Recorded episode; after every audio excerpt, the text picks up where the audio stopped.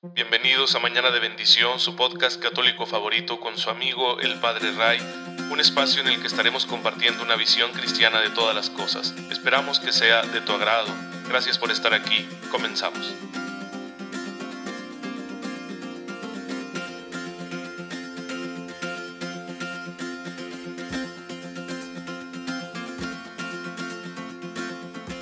Buenos días queridos hermanos, muy feliz sábado mariano, espero que se encuentren muy bien. Les envío un fuerte abrazo y un cordial saludo y espero que ya tengan una fe bien viva, bien despierta para poder aprovechar la gracia que Dios nos está dando ya, porque cada día Él lo adorna con su gracia para que le saquemos el mayor provecho aplicándola en todos los detalles de nuestra vida y así podamos nosotros crecer en santidad y vivirlo todo, hacerlo todo a la manera de Jesucristo nuestro Señor, porque esa es la principal tarea que tenemos nosotros en la vida. Cada día que Dios nos dé de vida es para eso, para ser santos, para reproducir en nosotros las virtudes, el amor de Jesucristo nuestro Señor, para imitar su misericordia, es decir, que la misma compasión y paciencia que Él tuvo con todos los de su tiempo, pues la tengamos también nosotros con los que nos rodean porque igualmente nosotros recibimos de su paciencia y de su misericordia, así que no tenemos derecho a negar lo que Él nos da a los demás. Y bueno, pues eh, la finalidad de este podcast, queridos hermanos, que ustedes tienen a bien escuchar y compartir, es la de impulsarnos en ese camino de santificación, la de ayudarnos un poquito a que nuestra fe se mantenga bien activa y siempre creciendo, siempre adquiriendo una mayor madurez.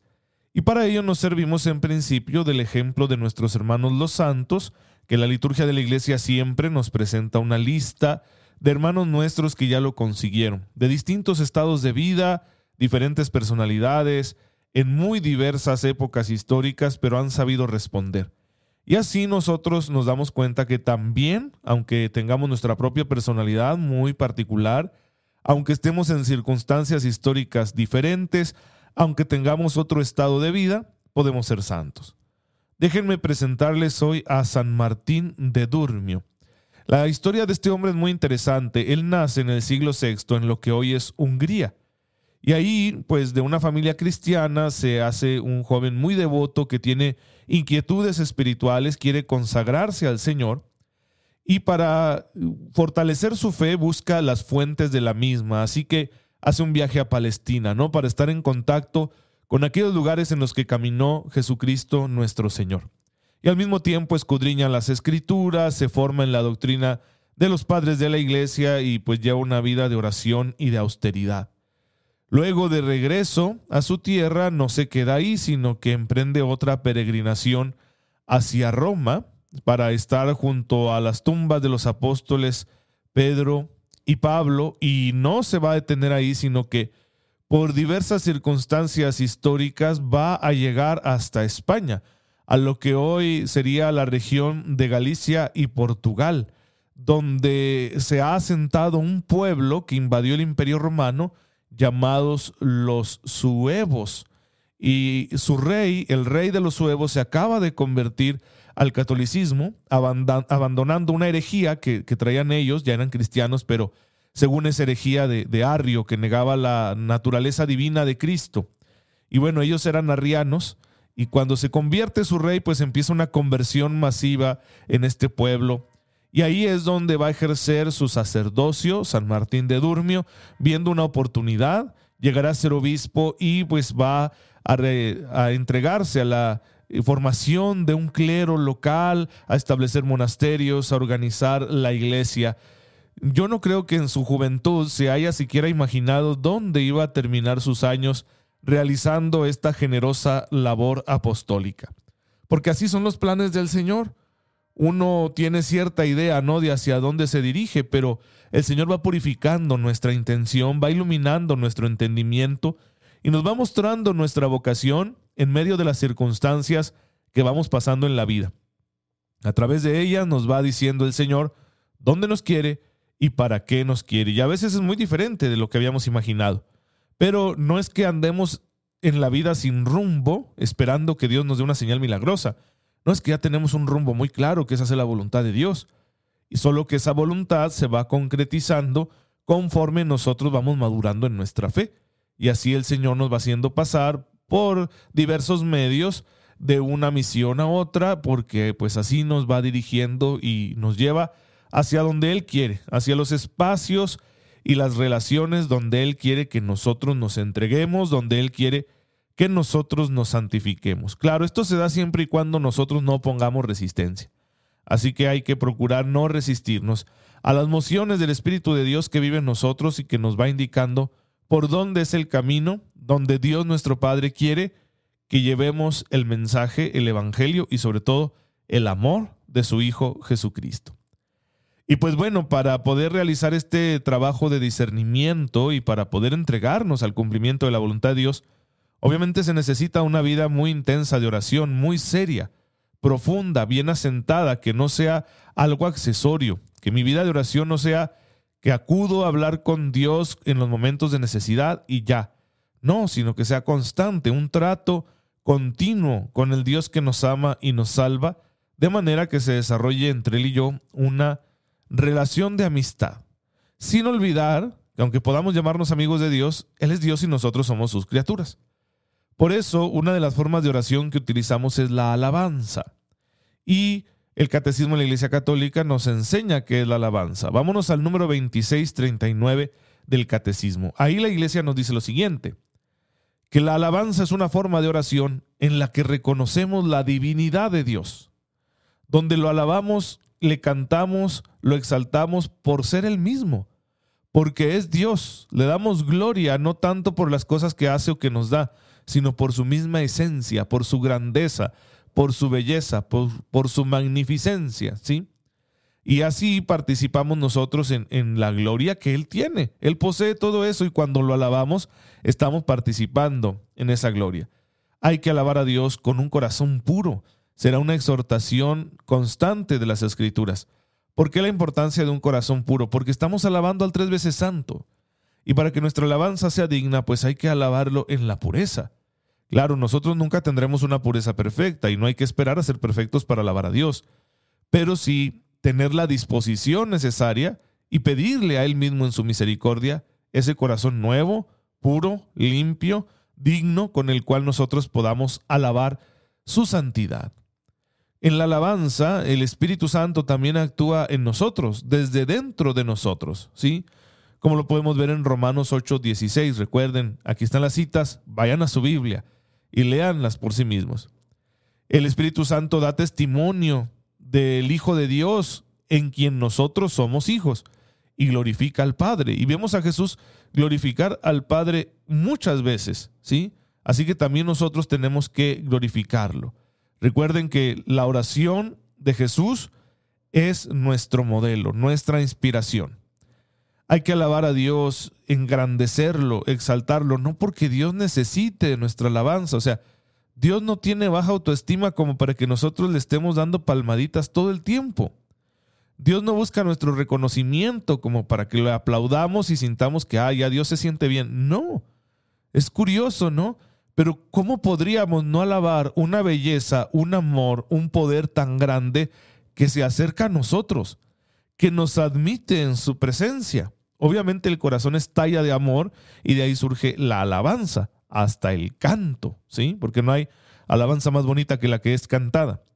Ahora bien, pues también es cierto que la alabanza redunda en nuestro beneficio. Los que alabamos a Dios somos bendecidos en nuestra alabanza. ¿Sí? Dios no crece en su gloria porque nosotros lo alabemos, pero nosotros sí nosotros sí adquirimos una mayor participación en la gloria de Dios cuando lo estamos alabando. Porque la alabanza no es una adulación, sería un pecado. No, la alabanza es un acto de amor.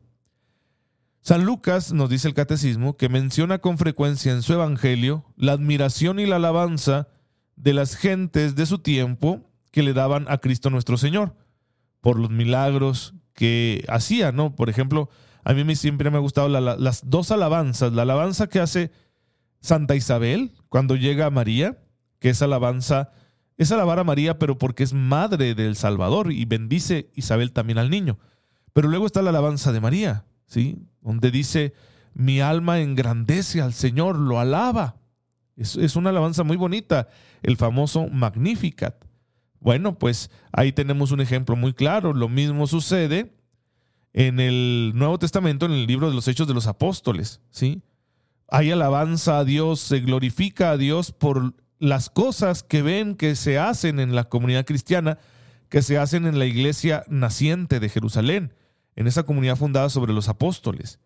Por ejemplo, cuando Pedro y Juan, ahí en el templo, junto a la puerta llamada Hermosa, se encuentran al tullido y lo curan en el nombre de Jesús, y la gente al ver aquello, pues glorifica a Dios. Eso es una cuestión muy presente en los evangelios y en todo el Nuevo Testamento, que la gente alaba a Dios, lo glorifica, cuando ven que se realiza en su nombre un prodigio, que se realiza un milagro, cuando hay una acción que uno dice, esto viene de Dios, la gente estalla en alabanzas.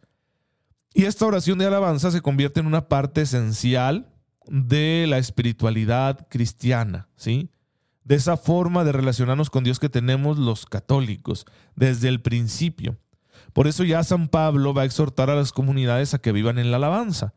Lo encontramos en Efesios 5:19, en Colosenses 3:16. Pablo recomienda que usemos los salmos y que se hagan himnos y cánticos inspirados para cantar al Señor con el corazón, para alabarlo. Eh, precisamente el libro de los salmos, que es un libro de alabanza, es tomado por la comunidad cristiana, por la iglesia naciente, como un libro de alabanza a Cristo. Es decir, la iglesia primitiva lee el libro de los salmos a la luz de Cristo y por eso todas esas alabanzas las dirige a Cristo. Esa es la novedad que tiene la nueva fe, ¿no? La fe en Cristo, la fe católica. Y esto nos llevará no solo a quedarnos con las alabanzas que están inspiradas, que están en la Biblia, sino que de ahí en adelante va a haber una gran creatividad artística por parte de los hijos de la iglesia para componer himnos y cánticos que resuman las alabanzas que le damos a Dios por sus maravillas. Si los judíos alababan a Dios por la creación, alababan a Dios porque los había sacado portentosamente de la esclavitud de Egipto, ahora nosotros alabaremos a Dios en Cristo, en su Hijo, por el milagro de la encarnación, por la victoria en su muerte, por su gloriosa resurrección y ascensión al cielo. Y así encontraremos ya en el Nuevo Testamento textos que son himnos, son alabanzas, son poesías que la comunidad le canta al Señor. Por ejemplo, el himno cristológico, que ustedes lo pueden encontrar en Filipenses 2 del 6 al 11. Es una alabanza a Jesús que no se ha quedado ahí con sus prerrogativas divinas, sino que se ha humillado tomando nuestra condición por nosotros para salvarnos. Y así hay muchos ejemplos en el Nuevo Testamento. Y hay una expresión, ¿sí?, de glorificación que nosotros llamamos doxología. Esa palabra doxología significa glorificación y la vamos a encontrar mucho en la liturgia de la iglesia, sobre todo en la Eucaristía, cuando el sacerdote toma el pan y el vino consagrados y dice esta oración tan bella, ¿no? De Mm, por Cristo, con Él y en Él, a ti Dios Padre Omnipotente, todo honor y toda gloria en la unidad del Espíritu Santo por los siglos de los siglos. ¿sí? Esa es la, la glorificación que hacemos en la misa, es nuestro supremo acto de adoración, donde unidos a Cristo, que está presente realmente en el pan y el vino consagrados, nos ofrecemos juntamente con Él al Padre, gracias a la acción del Espíritu Santo y ofrecemos este acto en honor, en alabanza, en adoración al único Dios verdadero, Padre, Hijo y Espíritu Santo. Como pueden ver, aquí nos damos cuenta de que nosotros solo adoramos a Dios, ya que hay muchos hermanos nuestros que nos acusan de ser idólatras, porque queremos a la Virgen María, porque queremos a los santos, porque les componemos un canto, porque tomamos su ejemplo, porque nos acogemos a su intercesión. Pero es que la adoración ellos la entienden como cualquier acto de culto ¿sí? En el que se menciona una persona que no sea Dios, sea vivo o muerto, y para ellos ya sería una idolatría. Pues no, no, para nosotros la adoración, la glorificación suprema está ahí en ese momento de la Eucaristía. Y nunca van a encontrar un sacerdote que diga que esto se ofrece a María o a San José o a San Judas, por supuesto que no. Porque ese acto supremo de adoración es solo para Dios, para la Santísima Trinidad. ¿sí? Todo lo demás son formas de expresión es cariño, es incluir en el misterio de fe a todos aquellos hermanos nuestros que han cumplido con la voluntad de Dios y que los tenemos nosotros, por ejemplo, es eh, vivir el ser de la iglesia, ¿sí? Y Dios no se va a enojar por eso porque amemos y bendigamos a los hermanos nuestros que ya salieron victoriosos de la batalla, del combate de la fe, pero nunca será una adoración. Y por eso en la misa, el sacrificio eucarístico lo ofrecemos solo a la Santísima Trinidad. Pues bueno, hermanos, eh, hay que alabar a Dios. Tenemos que incluir este aspecto en nuestra vida de oración. Pues bien, queridos hermanos, ya tenemos entonces una nueva forma de oración que estamos conociendo. Gracias al Catecismo de la Iglesia Católica, pues hay que aplicarla en nuestras vidas. Hay que unirnos al coro de los ángeles y de los santos que alaba constantemente al Señor, con nuestra propia alabanza, que sea desde nuestro corazón y claro, que se refleje en nuestras obras, en nuestro modo de vivir, en nuestra conducta, porque una alabanza que no va acompañada de la vida, pues es una alabanza muy pobre y el Señor merece muchísimo más. Así que, ya saben, hay que alabar a Dios con lo que surja de nuestro corazón. No necesitamos un texto complicado o un texto elaborado artísticamente, aunque nos puede ayudar. Para empezar ya tenemos los salmos. Pero la alabanza debe ser también espontánea, debe surgir pues de la grandeza de, de nuestra alma que está contenta por estar cerca de Dios, por saber que Dios en toda su grandeza no se detiene y se acerca a nosotros aunque seamos tan pequeños para darnos todo su amor. ¿Y qué amor? Es el amor infinito, perfecto y eterno de nuestro Dios. Por eso deberíamos estar explotando en alabanza, en una ebullición espiritual, cantándole al Señor, clamándolo, reconociendo su grandeza y glorificándolo. ¿Por qué? Porque es Él, el amor de los amores que se acerca a nosotros para darnos un amor que satisface, un amor que nos transforma, un amor que nos hace inmensamente felices. Y claro, la mayor alabanza será cuando estemos en el reino, en la casa del Padre, en el cielo, en la visión beatífica. Ahí seremos perfectamente felices y nos dedicaremos a una sola cosa, la alabanza, que es lo más glorioso que puede haber sobre la tierra. Gracias te damos, Señor, porque en tu infinita bondad nos permites alabarte. Ayúdanos a cantarte todos los días con alegría, porque eres tú, porque nos amas y porque estás con nosotros. Que no nos falte nunca la alabanza en nuestros labios, en el corazón y también, Señor, en las obras de amor y misericordia que practiquemos en esta vida hasta que alcancemos la alabanza eterna del reino de los cielos. Tú que vives y reinas por los siglos de los siglos. Amén. El Señor esté con ustedes. La bendición de Dios Todopoderoso, Padre, Hijo y Espíritu Santo descienda sobre ustedes y les acompañe siempre. Hermanos, se quedan con Dios, gracias por estar aquí. Rueguen por mí, yo lo hago por ustedes. Nos vemos hasta el lunes, si Dios quiere, que tengan muy feliz domingo, lleno de bendiciones. Y bueno, eh, tengan paciencia. El otro día hasta WhatsApp se nos cayó, por eso está llegando a deshoras el podcast. Seguramente que no te está llegando a la hora que, que ordinariamente lo recibías. Ten paciencia, ya lo solucionaremos. Y bueno, pues así es esta vida en la que nos encontramos ahora con las nuevas tecnologías. Pero gracias, gracias por darme esta oportunidad. Nos vemos el lunes, si Dios lo permite.